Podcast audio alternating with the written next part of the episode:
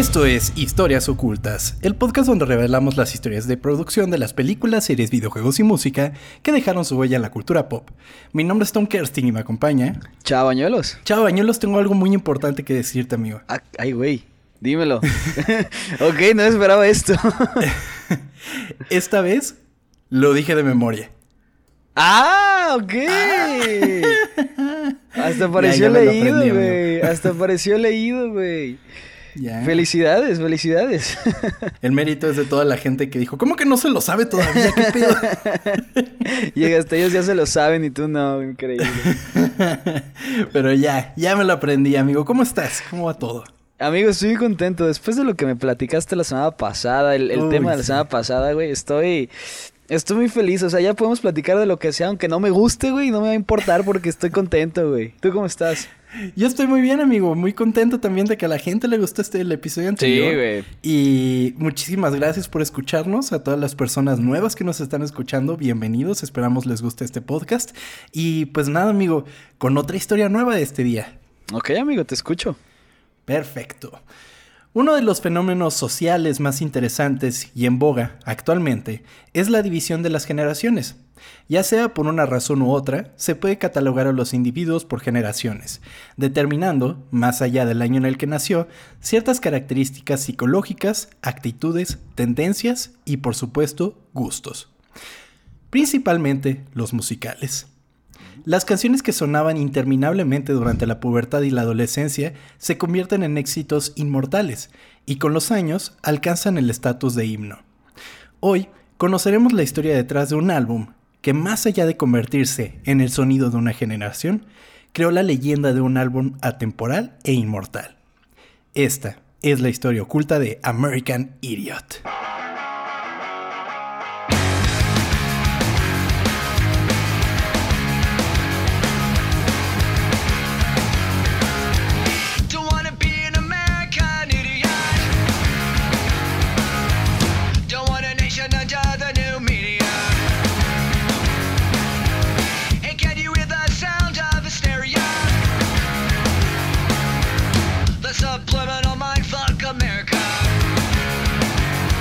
Ok, de musiquita, estos me gustan. Este álbum te mama a ti, ¿verdad? Me mama muy cabrón. Fue mi primer CD ever. Fue mi primer disco ever. Eh, todas las canciones me maman muy cabrón. Es de esos discos que puedo escuchar de principio a fin sin cambiarlo. sí, sí, sí. Muy cabrón. Y pues es justo esto. O sea, fue un disco que me llegó en mi pubertad y pues se convirtió en una cosa que me, forjó mucho de mis gustos durante esa época, ¿sabes? Principalmente durante la adolescencia. Entonces, es un disco muy, muy importante para mí, amigo. Sí, he escuchado muchas veces cómo platicas de este disco y se te ilumina la cara y ahorita se escucha en tu voz, güey, que te encanta, güey. y sí. Está chingón, es un muy buen disco, güey. Muy cabrón, muy cabrón. O sea, es yo creo de de rock, rock, o sea, de rock así tradicional, por así decirlo, yo creo que es de los últimos bastiones que nos quedan como álbumes, ¿sabes? O sea, ya hoy en día el rock no es la cosa comercial que, es, que era hace 20 años, por ejemplo.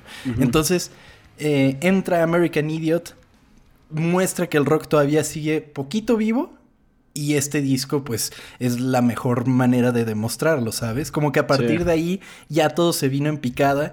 Y estoy hablando de un rock así más eh, puro en el sentido de la palabra. Em, no lo que hacen muchos. Tranquilo, campeón. Es que a él también le gusta, güey, por eso. Le gusta, le gusta. o sea, no, no así como del rock pop que a veces estamos acostumbrados a escuchar, sino como el rock en su, en su pureza total, por así decirlo. Ok, ¿no crees que esto tenga un poco de, de como popsillo, güey? Sí, claro, tiene ah, su elemento, tiene su elemento, o sea, es rock punk pop, por así decirlo, porque sí tiene, Sí, porque tiene un poco de, de, estas letras pegajosas, que es lo que caracteriza al pop. Entonces sí tiene también un poco de esos elementos, por supuesto. Muy bien, yo tenía, tengo una historia con este, con este álbum, porque... Mis primos, ya lo hemos platicado, ¿no? Pero mis primos eran de esos de que tenían su banda, sus toquines y cosas así. Pero ellos escuchaban eh, punk, pero punk el, pues como pesado, güey. Y ya la neta yo nunca he sido muy fan, güey. y había sí. como una, como, como un choque, güey. Porque, pues, a mí me gustaba un putero el reggaetón en ese entonces. ¿Y sabes qué me gustaba mucho? Ska, güey. ¿Ubicas? ¿Te acuerdas de Escape? Sí, güey. Me fascinaba, güey. O sea, ni siquiera sabía qué decían las letras, güey. Ahorita lo escucho y digo, verga, güey. Pero, pero, güey. Me encantaba Ska, güey, pero era como que ellos lo odiaban y odiaban como, como el pedo de reggaetón y decían, güey, eso es horrible. Y Ajá. yo empecé a agarrar como un poquito de odio como a este, a este punk porque, pues, decía, si ellos lo odian, yo voy a odiar lo que a ellos les gusta. Y de repente... Tú yendo contra el sistema, ¿no? Yo odio a los Sí. Sex Pistols. Me caga la Sí. madre.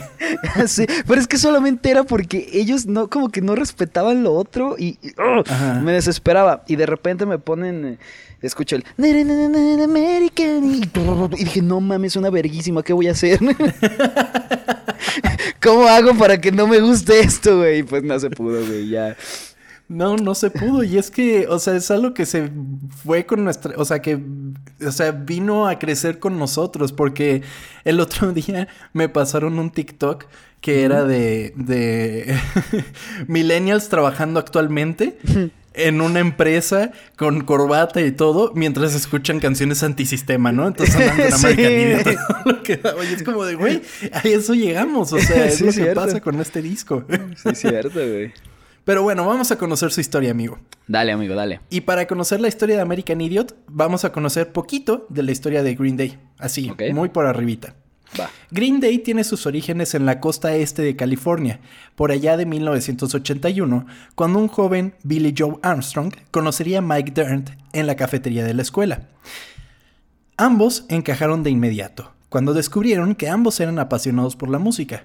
Por un lado, Billy Joe encontraba un refugio en la música después de la muerte de su padre cuando él tenía solo 10 años. Por el otro, Dirnt tomaba la música como un escape de la realidad en la que vivía el turbulento de- divorcio de sus padres. O sea, para ambos era así como de, ah, la música me ayuda como a sobrellevar esto. Y cosa que pasa, o sea, no todos, o sea, yo creo que la gran mayoría no es como de, ah, me refugio en hacer música para... En escucharla, ¿no? De mi vida, sino en escucharla, exactamente. Sí, eso claro. Es una mucho. forma de escapar y ellos tenían como este talento de hacerlo, está bien. Exactamente. Billy Joe y Mike pasaban mucho de su tiempo libre en la casa de Armstrong, donde tocaban la guitarra, principalmente de sus artistas y bandas favoritas como The Ramones, Ozzy Osbourne, Van Halen y ACDC. Un par de años más tarde, Billy Joe y Mike formarían en conjunto con su amigo Sean Hughes la banda Sweet Children. Más adelante, entraría en la banda Geoff Kiffmeyer com- como baterista. En 1988, Larry Livermore vería a la banda tocar en vivo y los invitó a firmar con su disquera Lookout Records. Güey, qué chingón ese momento, ¿no? O sea, empiezas nada más a tocar así, pues... O sea, obviamente yo creo que lo que buscas sí es como que alguien te contrate, pero que en el momento que eso pasa de estar verguísimo, güey. Sí, me imagino la emoción. Cuando tú tenías ¿no? tu banda, ¿lo esperabas? ¿O o era, era buena tu banda? No. ¿No? Ok. Y es que ni siquiera fue así como la banda. No. O sea, tocamos una vez, amigo. Ah, ok, bueno, pero... pero Era si hubieran más un seguido, proyecto ¿qué? que otra cosa. Oye, pero inició, pero pasó, güey. Pero pasó, puedo marcarlo en mi, eh, co- como en mis achievements, ¿no? Que Pero le mando le- un saludo a Diego Carvajal, que fue el que, el que me dijo, no, tú síguele aquí, porque yo estaba bien pendejo. Ese güey sí sabe bien cabrón tocar guitarra. Y digo, no sé si me escucha, pero fue, fue así como de, yo tenía esta, este sueño de algún día tocar en una banda y pasó y todo fue gracias a ese güey. Entonces, te mando un saludo, Diego, por si estás escuchando. Saludos, Diego. Por lo pronto, amigo, pasa esto. Ya los contratan y, y pues sí, se cumple el sueño, ¿no? Fue en este momento que la banda tomaría el nombre de Green Day, inspirados en el gusto de los miembros por la marihuana. Oh, ok, eso tiene sentido. El no día lo había pensado nunca. Nunca lo había pensado, güey. Wow. Así en 1990, la banda lanzaría su primer álbum, 39 Smooth. Sería en este momento que entraría Trey Cool a la ecuación de Green Day, fungiendo como sustituto de John Keith Mayer y eventualmente tomando su lugar de manera permanente. Entonces, pues ya estaban los miembros que hasta hoy conocemos. Billy ¿Por Joe. qué los sustituyó, sabes? Eh, no, no vi bien, no encontré bien por qué era, pero sé que Keith Mayer estaba muy de acuerdo con que fuera Tricul, o sea, que no ah. tenía pedos, pues. Ah, imagínate de que, ah, oye, hoy me duele la panza. Ah, sí, no hay pedo, va a venir tu otro compa. Y de repente ese compa es mil veces mejor y tú de que, sí, güey. Pues ya me quedé Sí, porque además Tricul es una verga de baterista, muy cabrón. Entonces sí, pues fue un buen cambio al parecer.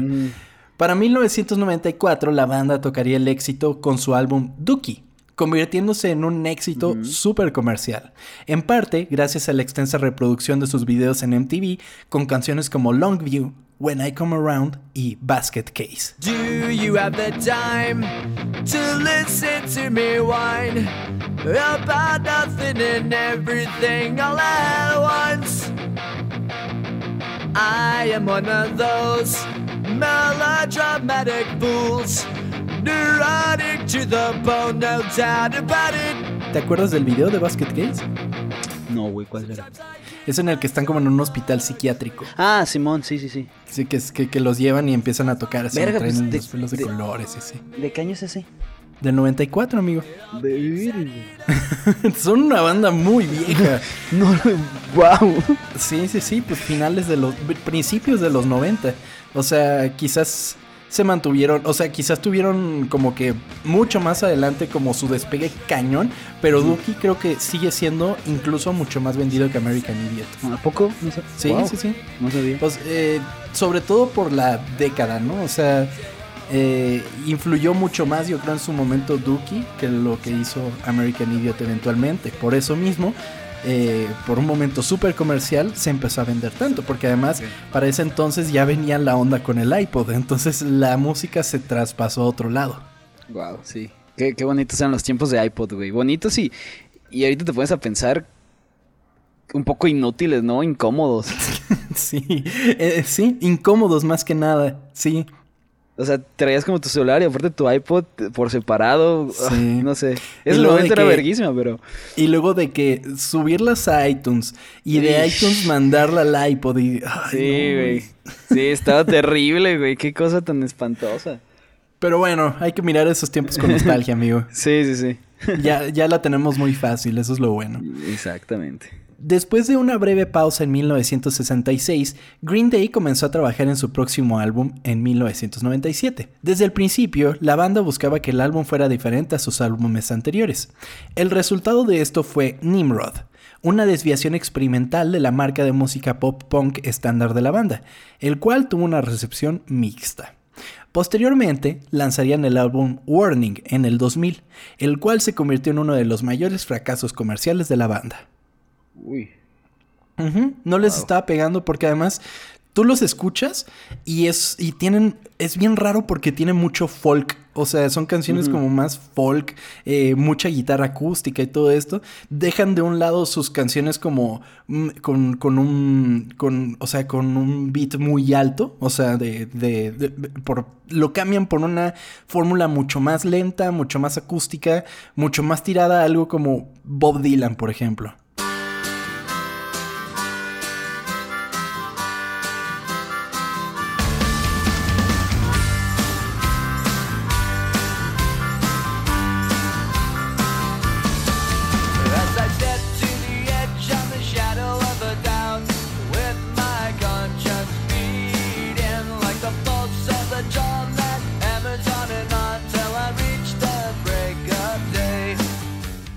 ¿Sabes qué? Me, se me hizo muy similar a, a lo que le pasó. Bueno, voy a mencionar a.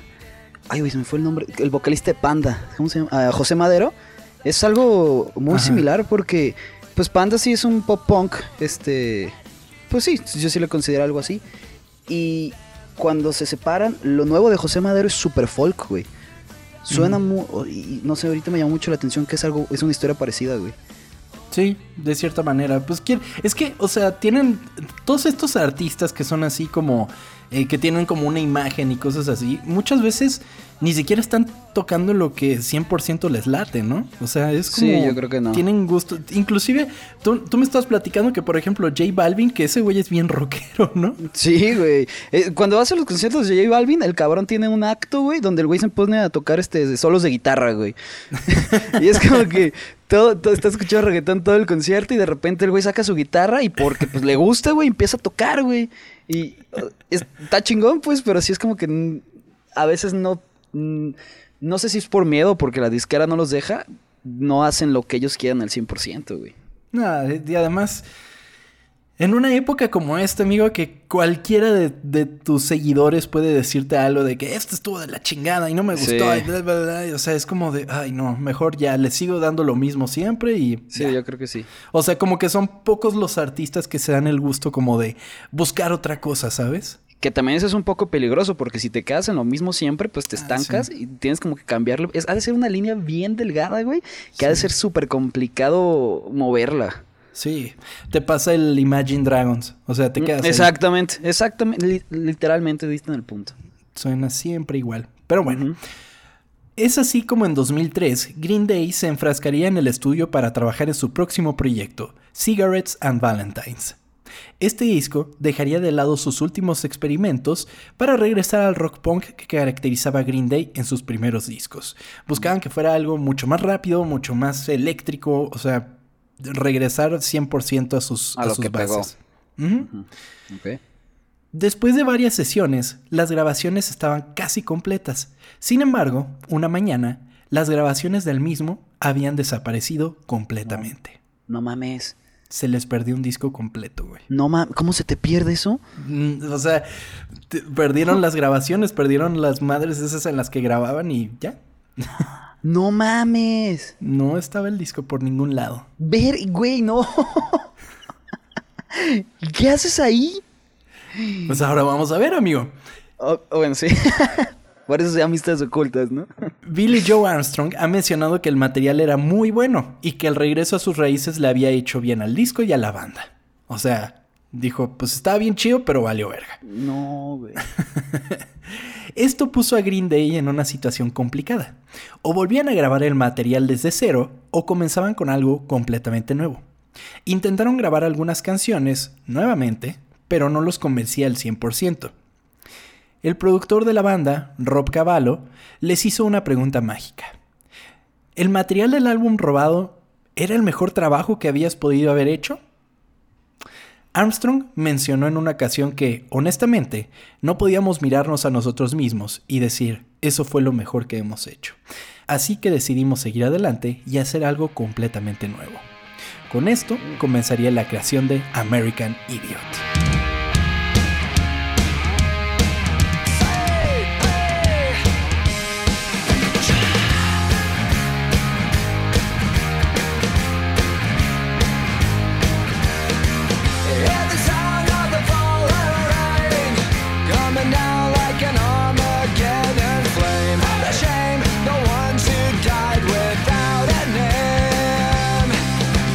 Que si haces algo y dices que no es lo mejor, si... está como culero, güey. Sí, o sea, si, si, ni tú mismo confías en lo que habías hecho, pues bueno. Y, o sea, está cabrón que hayan tenido que pasar por eso, que después recuperaron las grabaciones. O sea, ¿Ah, sí? Sí, sí, sí, las encontraron de vuelta, pudieron rastrearlas, pero, o sea, pero eso fue tiempo después. Y algunos los publicaron como lados B y otros como que agarraron la, la, música y la utilizaron para otras cosas. Pues. Ah, ok.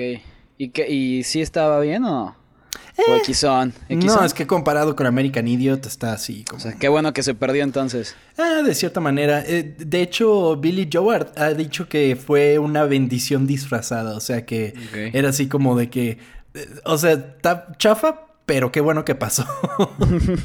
También yo creo que los hizo trabajar más duro, ¿no? Claro. Como con más odio y como cuando haces las cosas con odio, pero bien enfocado, te, te ayuda. Sí, de hecho. Así la banda puso manos a la obra en el siguiente proyecto. Una de las técnicas que utilizaron para la composición de canciones fue que cada uno de los miembros realizara pequeñas canciones de 30 segundos, lo que provocó que se convirtiera en una pequeña competencia sana en la que cada quien buscaba hacerlo mejor que el otro. Sin embargo, esto llevó a que la banda buscara unir estas composiciones, lo que llevó a crear las dos grandes rapsodias del disco, Homecoming y Jesus of Suburbia. Eh, estas canciones son como de nueve minutos cada una, si no me equivoco. Y pues, o sea, y, tú puedes notar cuando cambian de una canción a la otra. O sea, no, no cambia el track, pero, pero notas la diferencia en, el sonido y la letra, obviamente. Y e, e, es algo maravilloso de este disco que te pueden mantener nueve minutos con la misma canción y ahí sigues y sigues y sigues porque como que toda esta variación que tiene entre una y otra las hace como composiciones muy entretenidas, a mi parecer. O sea, no lo hace tan repetitivo. Exactamente. Ok. Sí, porque a veces pasa mucho con canciones tan largas que se repite demasiado, güey. Sí. Y, y, sí, es como... Ah te estoy viendo inagada vida. Pero, pero sí, o sea, se, se, se vuelve una cosa de que, ay, ya, por Dios, ¿no? Y, le cambias, ¿no? Pero esta variación de que son tan... Es como Bohemian Rhapsody. Tú la escuchas como muchas canciones, pero es una gran composición en sí. Sí, de acuerdo. Que tienen, que tiene como... Sientes en este disco que cuando termina una canción hace un, un fade verguísima y empieza la de... Tiene, tiene, tiene varios fades porque tiene unos de. Tiene. Tiene uno de Holiday a ah, Boulevard, Broken Ajá, es, es, ese Fate me parece bellísimo, güey. Es muy chingón. Sí, sí, sí. Ahorita vamos a hablar de esas canciones, amigo. Ok. La composición de estas canciones y la búsqueda por crear una conexión entre ellas convirtió American Idiot en un disco conceptual, en el que se contaría la historia del Jesus of Suburbia.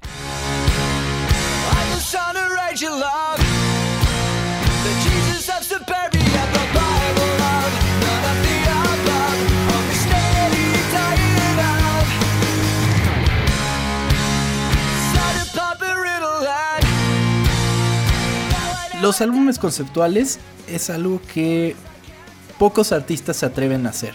Porque es muy pesado como el decir, tengo que hacer todo un disco alrededor de un solo concepto. O sea, no me puedo salir para nada, todo tiene que ver una cosa con la otra.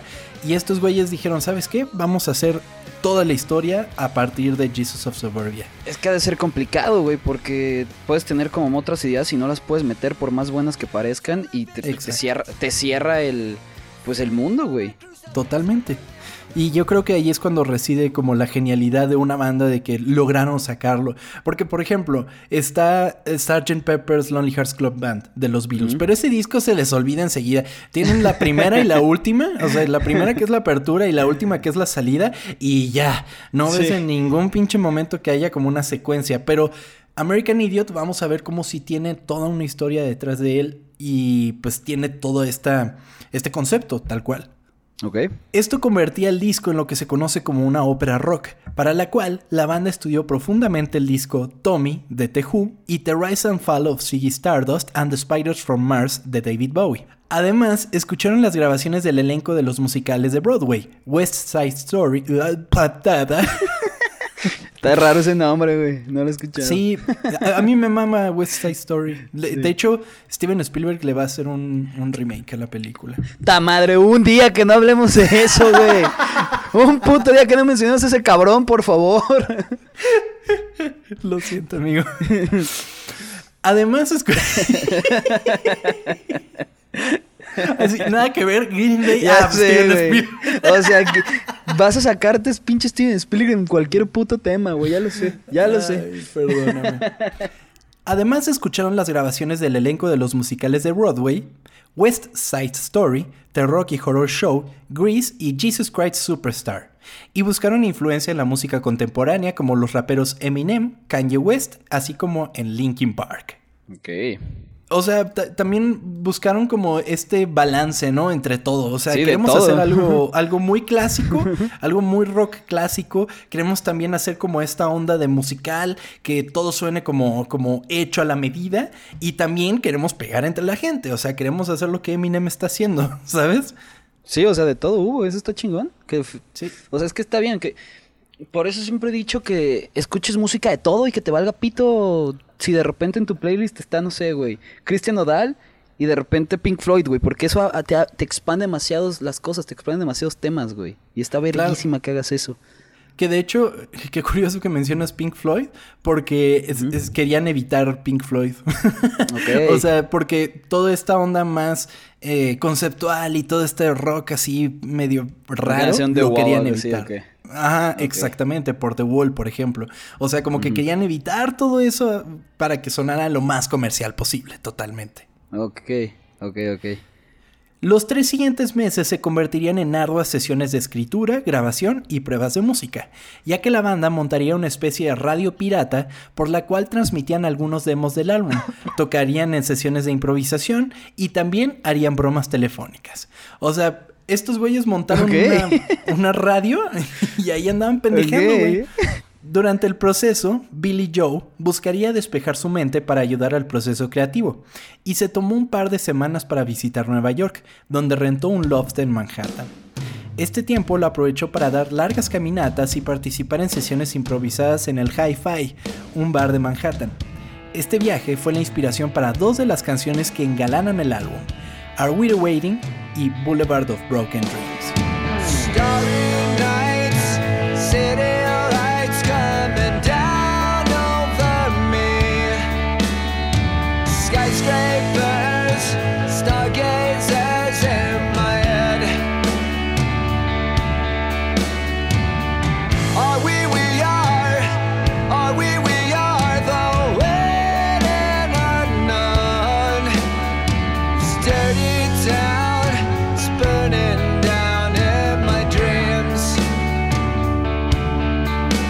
Quiero preguntarte acerca de tu proceso creativo a ti, güey. Mi proceso Ya me puse muy... Sí. Me no, puse muy... o sea... no me escuché... A ver. Es que, es que, o sea, sí... Es, o sea, entre comillas, soy un artista. entre comillas. No, eres, eres un artista, claro, güey. Es que sí, pero trabajo como empleado, ¿sabes? Entonces es como de tengo que crear algo de a huevo. Y, por ejemplo, muchas veces o sea, a mí lo que más me ayuda es ver referencias. O sea, ponerme a ver de que, a, ver cómo, cómo, qué, está en tendencia ahorita, qué se está animando ahora, ver cosas que están como, o sea, trendy, por así decirlo. Y tratar de recrearlo a mi manera, o sea, como de que no, me voy a robar todo esto particularmente, pero voy a tratar de hacerlo más parecido que se pueda, exactamente poner de mi parte, amigo. Y llorar un chingo en el proceso. Eso es muy bueno, qué chingón. ¿A ti qué te ayuda, amigo? Eh, me ayuda mucho, tengo que tener, tengo que estar tomando agua, güey. O sea, siento que si no tomo agua, estoy como que no está hidratado mi pinche cerebro, güey. Ajá. Y, wow. y pues, pues normalmente, bueno, ahorita, bueno, no sé si les interesa ahorita, pero ahorita estoy haciendo muchas cocinas, güey. Así que me gusta mucho investigar como cocinas de como muy del pasado, ¿cómo se les dice? Como vintage. Ajá, exacto, como lo vintage, güey, ahorita estoy como metido mucho en eso y hacer como como bueno, ahorita lo que estoy haciendo me gusta mucho hacer es aprender una cosa nueva diaria, güey, por más pendeja que sea, güey. Así que creo que eso me ayuda a, a tener más creatividad en las cosas, o sea, no sé, leer un capítulo de libro, o por eso emprendí a andar en bicicleta, güey. Porque dije, güey, tengo que aprender algo diario y no sabía qué hacer ese día y dije, hay una bici ahí, déjame la agarro y así empiezo como las cosas. No manches, chava, esa es una gran manera de vivir, aprender algo nuevo cada día, qué chingón. Y que creo que, ¿sabes qué? Pasa, pero es darte cuenta que lo estás aprendiendo, creo que... que es que sí, es lo que te iba a decir. Yo creo que todos los días aprendemos algo, pero de, que, de estar conscientes de que aprendí esto te ayuda como mucho más, ¿sabes? Es lo como que estoy tratando de, de hacer. Pero sí está chingón. Ah. Háganlo, la neta funciona.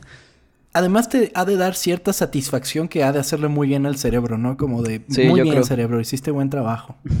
Sí, como que le das una palmadita. Qué bueno, amigo. Pero sí.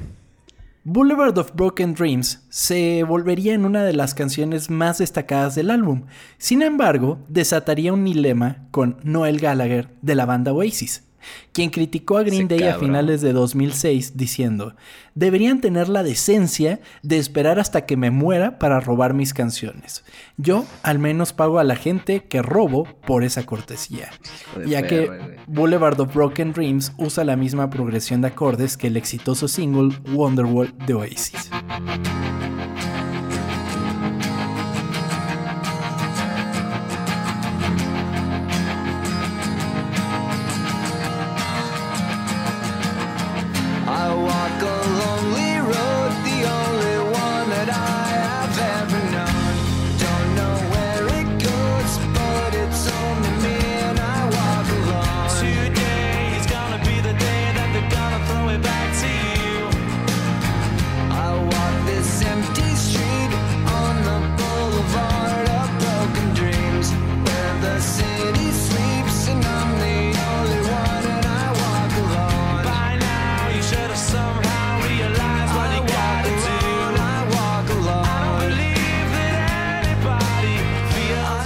Pudiera dar una cachetada a ese güey, la haría, güey.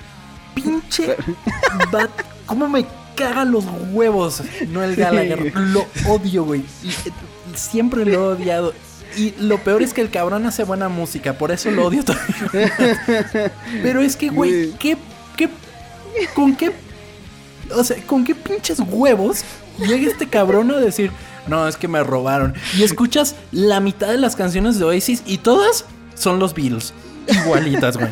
Es como de, güey, ¿con qué pinche decencia dices esa madre? Entonces, se va al pito, güey. Se va al pito, güey. Aparte le va al Manchester City, güey. Y Hijo de perra, eso me hace emperrar más, güey. Ay, güey. no mames. Lo odio, güey. Y ade- además es un pinche. Ay, Es un engreído, güey. Me caga la madre. Ah, no, no, no. Los hermanos Gallagher los odio, güey. Los odio. Y los odio más porque hacen buena música. Es como de son buenos los cabrones. Pero me caen tan mal, güey. Que Eso es horrible. ¿no? Eso es como lo peor. Que odias a alguien, pero es tan bueno en lo que hace que es como hijo de perra, güey. Te odio. O sea, como el pendejo. Ya un chingo de fútbol estoy hablando, pero el pendejo de Messi, güey. Güey, es buenísimo y es como que deja de ser tan bueno, güey. Chingada madre. ¡Ah! Pasa, Pasa amigo, mucho, pasa. sí. Pero bueno. Con los demos del álbum ya grabados, Green Day se trasladó a Los Ángeles para realizar los masters del disco. Para estas sesiones, Trey Cool llevó varios kits de batería, incluidas más de 75 cajas. Ok. Ahora, yo, yo también me fui con la onda de, ah, no mames, pues las llevó en un chingo de cajas, ¿no? No, la caja es un tipo de tambor. que son como los que son de piso, por así decirlo. O sea, ya ves que tienen como todos así acomodaditos y tienen uno siempre como a la izquierda o a la derecha, que es como eh, un tamborcito. Ah, esas son las cajas. Pues llevó 75 de esas, güey. Verga. Ok. Esa- me recordó al, al cabrón de Moderato, el que es el baterista. El pues ya ves que Moderato es como una banda, pues, pues, que quieren hacer como el espectacular pedo, ¿no? Como que... Sí, claro, es una onda medio kiss, ¿no? Ajá, es así como... Exactamente. Nos vemos, pero nos escuchas y somos otra Ajá. cosa. Pues así empezaron, güey, los voy haciendo broma, así, quieren hacer una banda así. Pero bueno, Claro. el baterista, güey, en todos los conciertos, ¿cómo me dijiste que se llama cajas? Cajas. Ajá. Ah, tiene, tiene, no te miento, güey. Todo alrededor de él tiene cajas y de estos, de estos dorados, ¿cómo se llaman? Platillos. Tiene fácil 20 platillos y 15 cajas así su alrededor, güey. Y es como que, güey, ¿por qué, güey? no sé, porque puedo y quiero mamar y ya. Y no además sé. tiene doble bombo, como de lacrimosa, ¿no? Así Sí. Lacrimosa. Y para tocar. Entonces, no me digas que no. Oh, güey, Rolón, eh, discúlpame. Discúlpame. Aquí tienes al fan número uno moderato, lo siento. Yo sé, amigo. yo sé. Algún día vamos a hacer la historia oculta de Moderato. Uf, jalo. La batería era un sonido esencial en American Idiot, y esto se logró gracias a que las pistas de batería se grabaron en una cinta de 2 pulgadas para producir un sonido comprimido, y estas, al mismo tiempo, se transfirieron a Pro Tools para mezclarlas digitalmente con los otros instrumentos. Todas las pistas de batería se produjeron, produjeron en Ocean Way Studio B, eh, elegidas este fue elegido por su techo alto y las baldosas acústicas que producían un mejor sonido. Porque hasta eso te tienes que fijar cuando grabas. También se utilizaron sonidos de guitarra más fuertes para el disco, además de que posteriormente Armstrong agregaría pistas de guitarra acústica a lo largo del disco para aumentar los ritmos de su guitarra eléctrica y la batería de Cool. Una de las particularidades del disco es que las canciones se grabarían en el orden en que aparecen en la lista de canciones, lo cual era poco acostumbrado para la banda y para la industria en general. Esto obligó que cada canción fuese grabada en su totalidad antes de pasar a la siguiente. Ok, wow. Estaban dale y duro con la misma rola hasta que salga bien, güey. Ok. Un poquito innecesario, ¿no? Un mamador. Pues sí, de cierta manera, pero yo creo que también eso habla mucho, o sea, quizás por lo mismo de que es una historia el disco, como que no querían como brincarse de una cosa a la otra. Bueno, pero las películas son historias y no las graban así de inicio Claro, a fin, güey. buen punto, No amigo, buen punto, Pero bueno, buen está punto. bien. Te la doy por buena. Además, se invirtió el orden en el que se grababan las guitarras y el bajo, grabando primero las guitarras, ya que escucharon que los Beatles grababan así sus canciones. Ok. ¿A po- Eso, eso está muy cagado. ¿Sí? ¿A poco se graba primero los bajos? No sabía. Yo tampoco sabía eso. Amigo. Ok, está interesante eso. Sí, está interesante, pero eh, esto es a mí me pasaba mucho cuando estaba aprendiendo a tocar guitarra, güey, que porque yo súper fan de los Beatles también. Entonces yo veía lo, la, la, antología de los Beatles que hasta hoy día sigo teniendo nada más en pirata porque nunca la encontré, o sea, nunca tuve como la em, la solvencia para decir, ah, me las voy a comprar. Además de que solo están en DVD, no voy a comprar un DVD. Pero bueno. Eh, entonces yo en la antología veía que los Beatles tocaban sus guitarras, pero en, en, en, en, la guitarra no cortaban los restos de las cuerdas. O sea, porque cuando tú pones una cuerda en la guitarra, te sobra bastante cuerda. Em, entonces yo veía que ellos las dejaban así, güey. Y yo dije, ah, pues yo también la voy a dejar así. Pues qué pedo, así la traían los Beatles, ¿no? Entonces, era horrible porque me cortaba. Pues sí, güey, ¿qué te pasa? Y no lo cortaba, dijiste, yo quiero ser como esos cabrones. Exactamente, es eso como de, esos güeyes la hacen así, yo le voy a hacer así. Entonces andaba con, con mi guitarra con las, con las cuerdas todas para ningún lado, güey. Estaba cagadísimo. Bueno, qué chingón.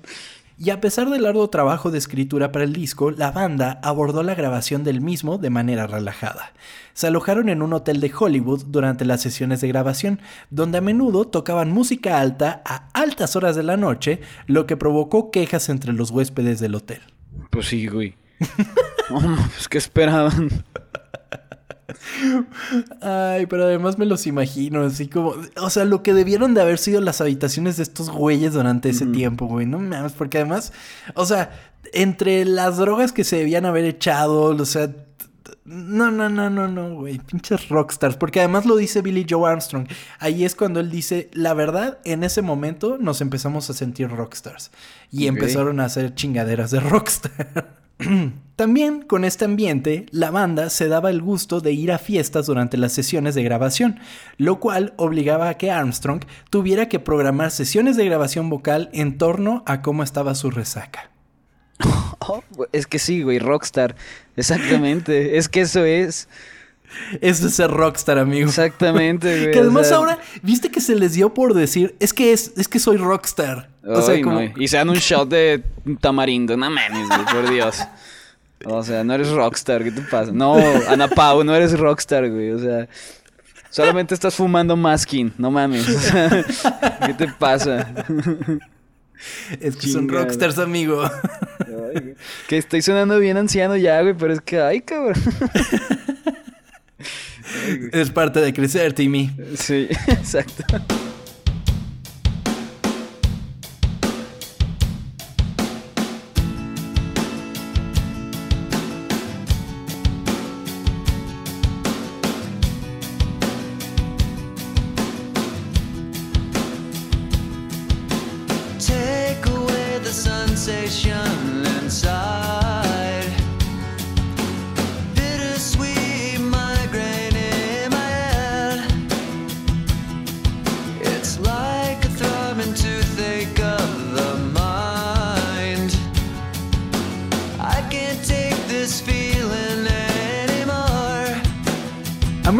Idiot, como bien mencionamos, gira alrededor de un personaje principal, el Jesus of Suburbia, y el disco se encarga de relatar su historia, comenzando con American Idiot, la cual es una canción de protesta y es una crítica política explícita y una fuerte exposición de, la, de lo que la paranoia pública se había convertido después del 11 de septiembre.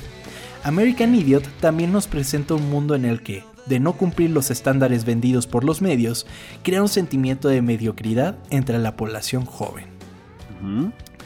O sea, es, muy tajante en este sentido de que la televisión, güey, te está haciendo ponerte estándares que no deberías de tener, güey. Y te vuelven un idiota, básicamente. Sí, sí, sí. Lo cual, pues, habla mucho de la época en la que estaban, pero que ahora sigue muy vigente, güey. O sea, el pedo, yo, yo siento que uno de los pedos con las generaciones actuales, jóvenes, es que se están volviendo como muy plásticas en cierto sentido. Y no quiero decirlo en todo el, el, en todo lo que significa lo plástico, porque por un lado tienen cosas muy chingonas, se están preocupando cabrón por el ambiente, güey, muy cabrón por el ambiente, eso se les nota muy y es algo muy chingón. Eh, como que es algo que nuestra generación apenas está pudiendo como comprender, ¿no? Sí, o sea, les valió pito antes, claro. Ajá, y estos, y estas generaciones nuevas ya entran con esto nuevo. Pero, por otro lado, güey, ¿cómo maman con su imagen? O sea, como que todo es parte de su imagen, ¿sabes? Y esta misma idea de ser el rockstar y todo eso es como, ay, güey. Estoy de acuerdo contigo, güey, pero nunca nadie había vivido el mundo del internet como ellos, güey. Sí, de llegar y que ya estuviera, ¿no? Exactamente. Ajá, sí, nosotros crecimos con eso, pero ellos, güey, a los ya, ya nacidos, ya estaba ahí, ya te metes tú a redes sociales y todo es así. Y tal vez fue creado también por ellos, güey, pero nunca, nunca, nunca en la historia de la humanidad se había vivido eso, güey. Todo lo que entras y ves es hermoso y pues obviamente quieres pues quiere ser igual y yo creo que por eso sí se crea este, este pedo que tú dijiste muy, muy plástico, que sí está de la verga, pero tratar de salirte de algo así, güey, pues es muy complicado. Claro, sí, o sea, si no estás adentro, estás básicamente fuera y vas a ser el raro, ¿no? Y el Exacto. O sea, entonces se entiende, no es crítica, es solo observación, es lo que veo desde mi perspectiva, desde mi perspectiva de señor. Es que por ejemplo, tú veías, tú veías tus fotos en no sé, Metroflog, güey, digamos. Sí. Todo emo. Ajá, y ahí podías subir como una foto diaria ya, güey. Claro. Y, te, y solamente si eras como súper popular te podían comentar 100 veces, güey. Estos cabrones pueden subir las fotos, o sea, ven por todos lados, tienen 17 mil aplicaciones donde pueden ver todo eso, pero pues, por eso. Pero bueno. Y es que es justo lo que American Idiot trata de reflejar, como de que, güey, estamos viviendo siempre bajo este estándar de que tienes que ser algo, ¿no? O sea, los, lo mencionan en American Idiot como Television Dreams of Tomorrow, y es como de, güey, estoy esperando que en un futuro yo pueda hacer todo esto y que si no lo logro, voy a ser un fracaso total, güey. Sí, o sea, y, y, es algo que yo veo también, ahora hablando de mi generación, que ya muchos se están casando, que otros están, eh, pues, comenzando a comprar una casa, cosas así, que para muchos es como de, güey, si yo no estoy logrando esas cosas, yo estoy fracasando, porque eso es lo que yo vi toda la vida, ¿no? Y eso es lo que me vendió la industria toda esta vida, que yo para mis 30 años ya debo de estar completamente realizado, tengo que estar bien cabrón en todo, y que no está pasando, y está, y está fomentando un sentimiento de mediocridad que no debería de existir. Sí, tratar de seguir ese patrón. Y no, no, no te compares, güey. Y, Nada o sea, ¿no? lo hagas. O tal vez compárate contigo mismo y sea mejor un poquito más cada día y ya, güey. Sí. Tal vez eso te va a sentir mejor. Poquito, ¿no? ¿Crees que tanto? Solo poquito. Ya. Sí, así. Eh, hoy hice algo mejor que ayer. Exactamente. como tú lo mencionas, amigo. Pero bueno, nada más no se estresen por esas cosas. Y ya. ¿Va? O sea, traten de pasarla bien. Traten de sentirse bien con ustedes mismos, como dice Chava. Y pues bueno, continuamos con esto, amigo. sí es en este punto. Ah, que además. conocimiento de TikTok. El otro día vi un TikTok en el que decían que American Idiot es la, la televisión. Es la canción más peligrosa para escuchar mientras manejas. ¿Por qué? Güey, está comprobado, hay un estudio. Y no lo revisé, y si hay un estudio. Por ¿De que la aceleras o qué a la verga? Ajá, por su cantidad de beats, o sea, de beats por segundo y así. Wow. Que te dan ganas de. wow. Ok, lo voy a probar. La verdad, no, es cierto, no, lo, voy a hacer. Ay, güey. En este, es, ese, es este el punto de partida para el personaje Jesus of Suburbia, el cual se convierte en la encarnación de los temas más importantes de este disco, ya que como bien dice la segunda canción del álbum, es el hijo de la furia y el amor. La canción Jesus of Suburbia se divide en cinco partes, en la cual la primera funge como una biografía de nuestro protagonista. City of the Damned nos presenta la ciudad en la que vive. Posteriormente, I Don't Care nos muestra cómo el Jesus of Suburbia comienza a ganar seguidores que piensan como él, en una manera casi mesiánica. Posteriormente, en Tales of Another Broken Home, Jesus finalmente deja su ciudad detrás. Y todo esto es solo en la canción de Jesus of Suburbia. Llegando a la tercera canción del disco, en Holiday, Jesus finalmente disfruta de la libertad fuera de su hogar a manera, como el nombre de la canción, de una vacación de su vida diaria.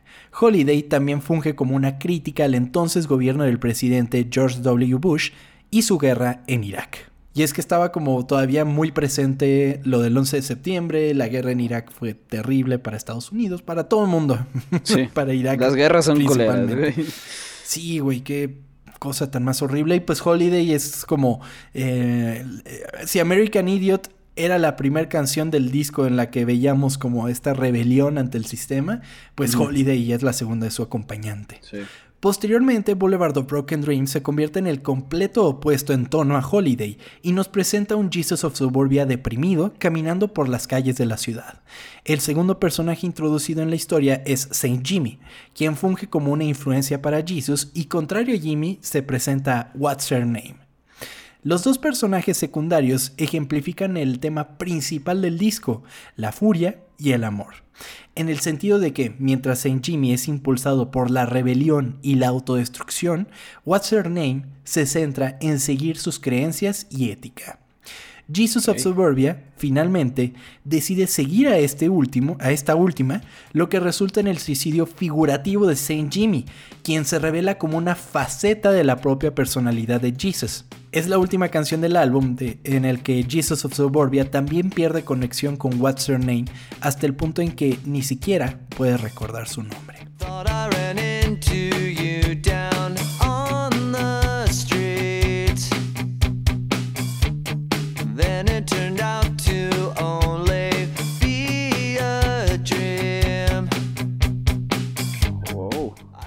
Es, que, ah, es que sabiendo todo esto, hasta escuchas el álbum- diferente, ¿no? Sí, totalmente. O sea, Te cambia y- toda la perspectiva. Y ahora fue como muy por arribita. Hay un canal en YouTube que se llama eh, Polyphonic, si no me equivoco. Pero ellos sacaron como un breakdown de todo el disco y de toda la historia de, de- de Jesus of Suburbia. Está muy chido, búsquenlo. Y sí, como tú lo mencionas, o sea, ya conociendo eso, es como le das otra interpretación totalmente y como que puedes sentir la evolución del personaje. Sí, sí, sí. Después de terminar la música para el álbum, la banda decidió que el arte del disco debería ir muy acorde con la temática del mismo, por lo cual se inspiró en el arte de propaganda comunista chino y recurrió al artista Chris Wilhelmer, que había diseñado el arte para los discos anteriores, Nimrod e International Super Hits, para crear la portada. Es muy chido el arte de, de American Idiot, o sea, desde la portada... Es muy reconocible, ¿no? Sí, muy cabrón. Sí, sí, Es sí. la mano agarrando como la granada, ¿no? Sí, sí, sí. Ajá, exactamente. Sí, sí, Ahorita vamos a hablar de la portada, pero te quería mencionar que una de las cosas que más me gustaba de American Idiot es, era el booklet porque lo tenía original. Entonces Ah. el, el librito estaba muy chido porque era todo así como rayoneado y todo así como... Como, como hecho, ajá, sí, pues muy punk, ¿no? Y como todo, Es que se, se extraña mucho eso de los discos nada más, ¿no? sí, no mames. Ese librito que, que hasta venía con letras. Ay, qué Sí. cosa. Sí, sí, sí. Una buena época, amigo. Sí, Pero. Y que, y, que, y que yo tengo una queja. Bueno, tengo muchas quejas con Spotify. pero una de mis quejas es que ya metieron los, los lyrics en las canciones. ¿Sabes? Pero están a destiempo. Entonces es como de, güey, si no vas a hacer bien, eh, ponerlas bien con el tiempo, porque te las ponen así como karaoke, ¿no? Pero Sí. te las ponen todas movidas. Y es como de, güey, si no vas a hacer eso bien, entonces no lo hagas. Ponlas nada más así y que puedas scrollear entre la letra y ya, güey. O sea, Estoy de acuerdo. Que antes, que antes estaban con Music Match, creo, y se pelearon, güey. Ajá. Y quitaron todas las letras y sí fue un ratote sin nada de letras. Y después pusieron esto nuevo que sí, la verdad, está como malhechón. Sí, e- e- era cuando estaban con Genius, ¿no? Con G- no me acuerdo bien con quién era. Pero sí, se pelearon, güey. es así que más, fue creo, como... creo que se pelearon con Genius y ahorita tienen music, music Ah, Match. sí, algo así fue, pero el punto es que sí, el esto nuevo sí quedó culero, güey. Pero es que además Genius era muy chingón porque te ven, te, bueno, de hecho en el sitio todavía lo ponen, es el Behind the explica, ¿no? Lyrics. Ajá, Simón. eso estaba muy chingón. Esa está verga. Sí, Genius es Sí. chingón. Em, después de escuchar la nueva música en su computadora, Bill Hamer, el diseñador, tomó nota del verso, de, de- de uno de los versos del álbum, que decía, ella sostiene mi corazón como una granada de mano en la canción She's a Rebel. Así, influenciado por el póster del artista Saul Bass para la película de 1955 The Man with the Golden Arm, Bill Hamer creó un brazo extendido sosteniendo una granada roja en forma de corazón.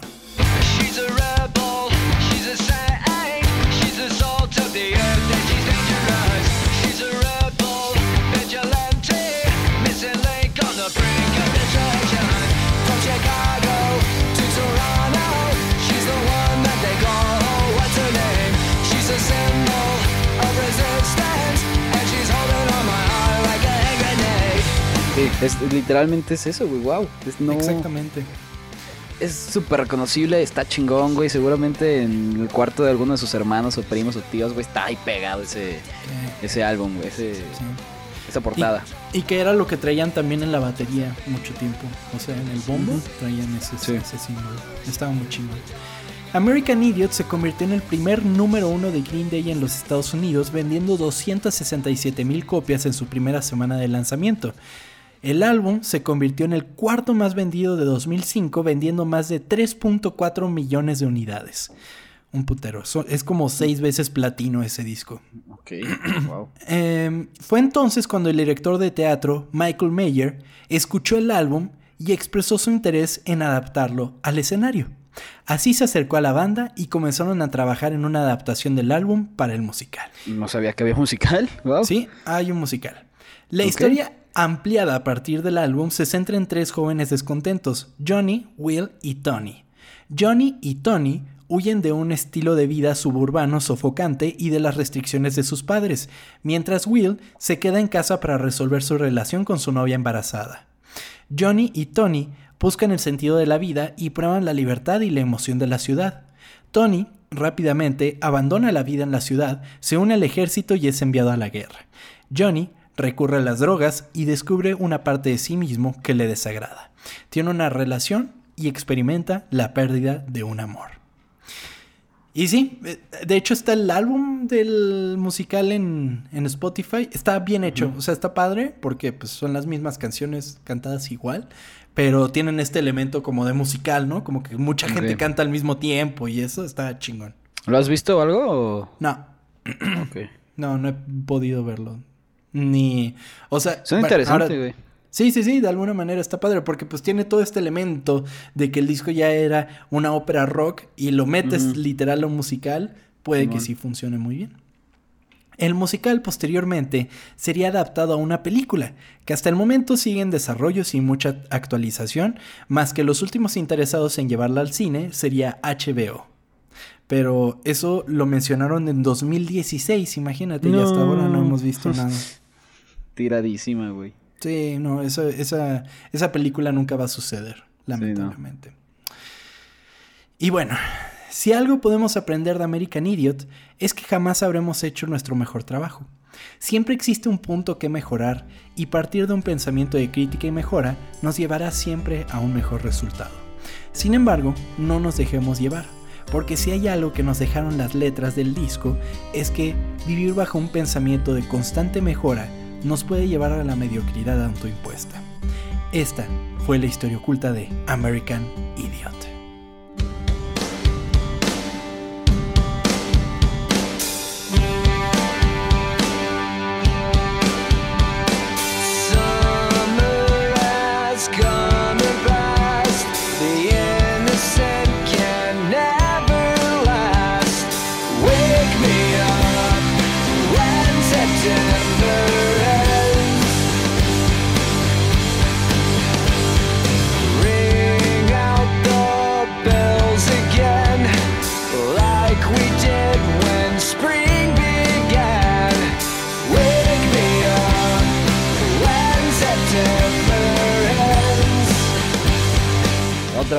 Finalizando hermoso, cabrón. Gracias, amigo, gracias. Este, a ver, sí, sí se, se nota, güey, la neta estuvo muy bonito. Em, tengo una pregunta. A ver. Te vas a una isla desierta toda tu vida Ajá. y solamente puedes tener tres discos tres para discos. escuchar. a- Ajá. Uno de estos, uno de ellos sería este. Sí. Sí, sin pedos, sí, sí, sí. O sea, es que estoy pensando en los otros dos más bien. y sí. Ah, o sea, Pero- este sin problemas. Sí, sí, sí, sí, porque te digo, es uno de esos discos que puedo echarme así corrido sin pedos. Y sí, no sé, de mis favoritos ever. Llorando casi ahorita, ¿no? Sí, sí. Pero pues, o sea, eh, y, y además lo interesante de Green Day es que después sacaron 21st Century Breakdown, que a mí me gusta, pero no tanto como American Idiot, porque tiene varias canciones muy chingonas y siguen en esta onda de hacer como una ópera rock. Pero mm, siento yo que no, o sea, al, al menos a mi persona no le pegó tanto como American. El. Este último que sacaron, no sé, no fue hace tanto, creo que fue el año pasado, el Father Sí. of All. ¿Te gustó? Tampoco. ¿no? Es que, es que era lo que te iba a decir. O sea, sacaron ese y dije, bueno, ok, va, está chingón. Tiene 21 Guns, está bien chingón, va. Después sacan el 1, 2, 3, que fueron tres discos Ah, Simón, consecutivos. Tenían varias verdad. canciones muy rescatables, pero me pasó esto de que tienen mucha chingadera muchos de ellos. ¿Por qué no hicieron uno doble muy bueno? o sea, claro. como de tomar de los me- de la- las mejores cosas de cada uno, hacían uno doble y les quedaba bien chingón, pero pues no. Simón. Y de ahí en adelante, nada, amigo. Nada.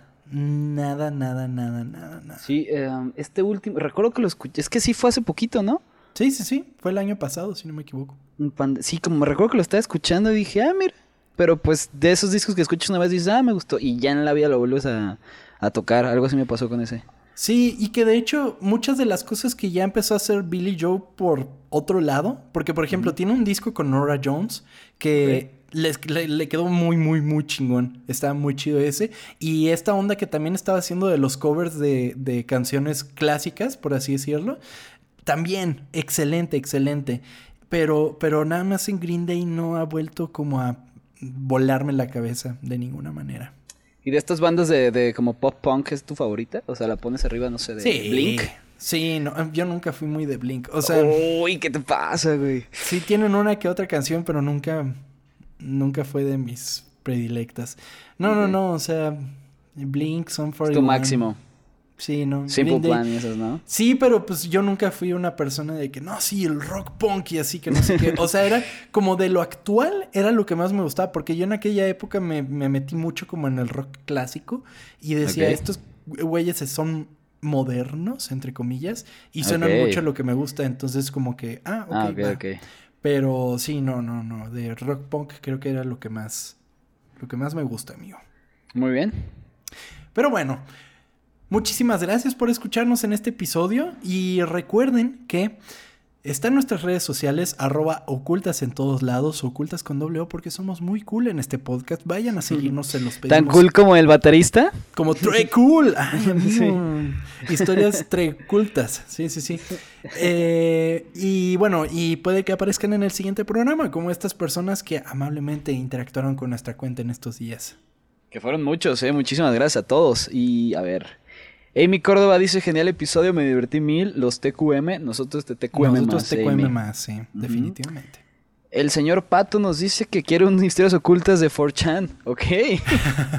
Ok, ok, puede ser. Em, eh, Mario Yadut dice, señor, me has mirado los ojos. Qué rolón. Los rolones de iglesia, güey. Me gustan demasiado, ¿eh? La verdad, tenía buenas, buenas letras. Mm, Pepe Marcado nos dice que todo el mundo necesitaba el episodio de Shrek. La verdad, sí. Sí. Gorilink dice que le encanta Shrek. Su ranking es 2, 1, 4 y 3. Mira, puso la 4 antes que Dos- la 3. Está antes interesante. que la 3, órale, ok. Ok, está bien. Y que en Venezuela él cree que son los mismos chistes, ok. ¿Te acuerdas que habíamos preguntado eso? Ah, sí, sí, sí, que sí eran los mismos alrededor del mundo, sí. Qué chingón. Eh, Edgar Martínez dice que es el mejor episodio hasta ahora. Ajá. Estoy un poco de acuerdo. Ay, que un saludo en especial a Edgar Martínez porque en la secundaria era mi compañerito de escuchar Green Day. Ah, ok. Entonces le mando un abrazo muy grande. Entonces le va a Le gustar, un le va a gustar abrazo. este. Sí, sí, sí, espero le guste. El camotito reportero dice que estaba a punto de hacer tarea, pero le llegó la notificación y que lo siente mamá, la escuela es, mo- es Qué cosa tan Me cute. cae muy bien, sí. Camotito reportero. ¿Será Oye, que está pero- estudiando periodismo el camotito reportero? Es- podría ser, ¿eh? Oye, pero puedes, puedes hacer tarea y escuchar ocultas, o sea, o sea, puedes hacerlo. eh, Shanandra nos dice que le encanta Shrek, siempre Ajá. le ha gustado y que en Facebook hay un grupo que se llama, ok, enfermos que quieren que se los coja un personaje ficticio. Ah, es que te acuerdas que dije que había muchas excepciones por el personaje este de Hotel Transilvania. Sí, el invisible. Ah, pues que ella está dentro de ese grupo, ok. Y que. ah, y que están muy decepcionados por eso. Ok. Eh, de saludos y nos dice: ¿Para cuándo de Harry Potter? Ok, este. Siguiente pregunta. Este, seguimos, seguimos. Un abrazo, Sbaide. Un abrazo, amiga, te queremos mucho. Mm, saludos también a Shonen, a Shonen Fiction, a Denise Luján, a Helado y la fábrica de mazapanes. Qué gran nombre. Qué guau, el mazapán es un dulce delicioso y más cubierto Sí de sí. chocolate. Uf.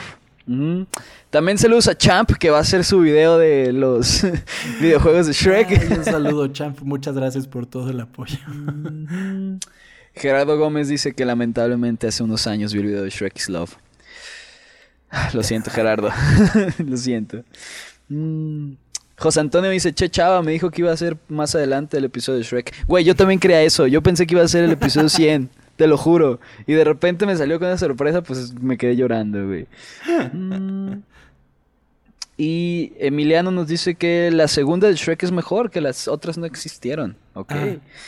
Y por último, saludos a Eliseo Cheche o Cheche, que la emoción de Chava al inicio fue legendaria, efectivamente, y que deberemos hacer un live algún día. Este, tal vez algún día pase, no sé. Un live, ok, ok. Ah, no estaría mal, amigo. Veremos qué, veremos a ver qué, qué sucede, ¿te parece, amigo? Lo ponemos en el board, a ver qué pasa. Y son todos los saludos, muchísimas gracias a todos, sigan escribiéndonos, nos divierten mucho y siempre los leemos. Muchísimas gracias. Sí, todos, todos, todos. Culti nos pasa todo para leerlo. Y sí, estamos bien pendientes. También nos pueden seguir en nuestras redes sociales, arroba tom-kersting en todos lados. Y Chava está como. Banuelos Chava o Chava Banuelos. Exactamente, ahí lo pueden seguir. Mándenos todos sus mensajitos, de verdad es padrísimo recibirlos y les vamos a contestar siempre. Chava, Así muchísimas es. gracias por estar en este episodio. Amigo, gracias por platicarnos. Otra historia más a todos. Gracias a ti. Nos vemos. Pues nos vemos, hasta la próxima. Bye.